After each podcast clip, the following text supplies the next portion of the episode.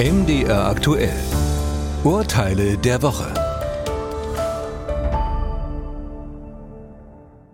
Es ist Winter und der bringt, wenn auch immer seltener, Schnee und Eis mit sich. Lästig für diejenigen, die dann zu Schneeschippe und Streumaterial greifen müssen. Deshalb gibt Barbara Bauer das in professionelle Hände. Sie ist Leiterin einer Baufirma und hat nicht die Kapazitäten, sich im Winter selbst um ihr Gelände zu kümmern.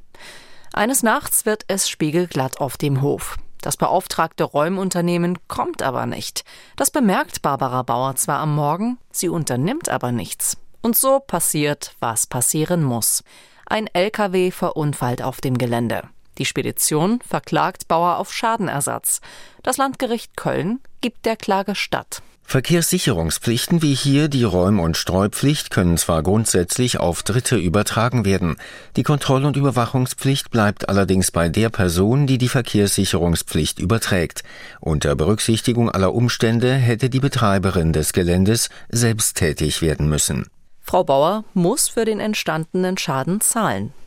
Kühlschrank leer, Essen muss her denkt sich Franz Frisch, als er im Homeoffice sitzt und der Mittagshunger kommt.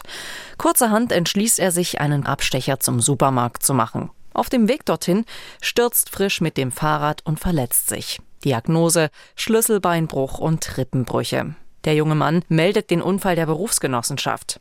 Die lehnt es aber ab, den Fall als Arbeitsunfall anzuerkennen. Begründung: Wege zur Nahrungsaufnahme außerhalb der eigenen Wohnung fallen nicht unter den Schutz der Wegeunfallversicherung.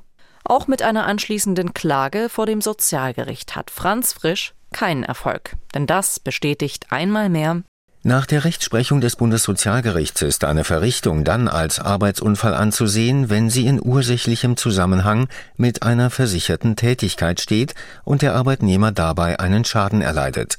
Die Nahrungsaufnahme ist eine private Angelegenheit, die nicht durch die betriebliche Tätigkeit veranlasst gewesen ist. Daran ändert auch die Neuregelung zum Homeoffice im Sozialrecht nichts. Dort sind auch Wege in der eigenen Wohnung versichert, aber eben nur die. Fall 3. Pamela Palmenwind ist mit ihren Schülern auf Klassenfahrt. Die zehnte Klasse eines Berliner Gymnasiums besucht die Stadt München.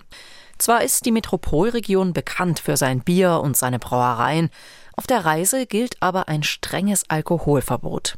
Das scheinen einige Schüler schon auf der Hinfahrt zu vergessen und decken sich mit mehreren Flaschen Wodka ein.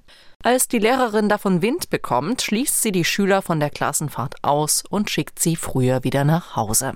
Die dafür entstandenen Kosten fordert das Land Berlin einige Wochen später von den Eltern zurück.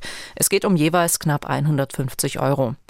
Die Mutter eines betroffenen Schülers weigert sich, das Geld zu zahlen. Das Land Berlin klagt gegen die Frau und bekommt Recht.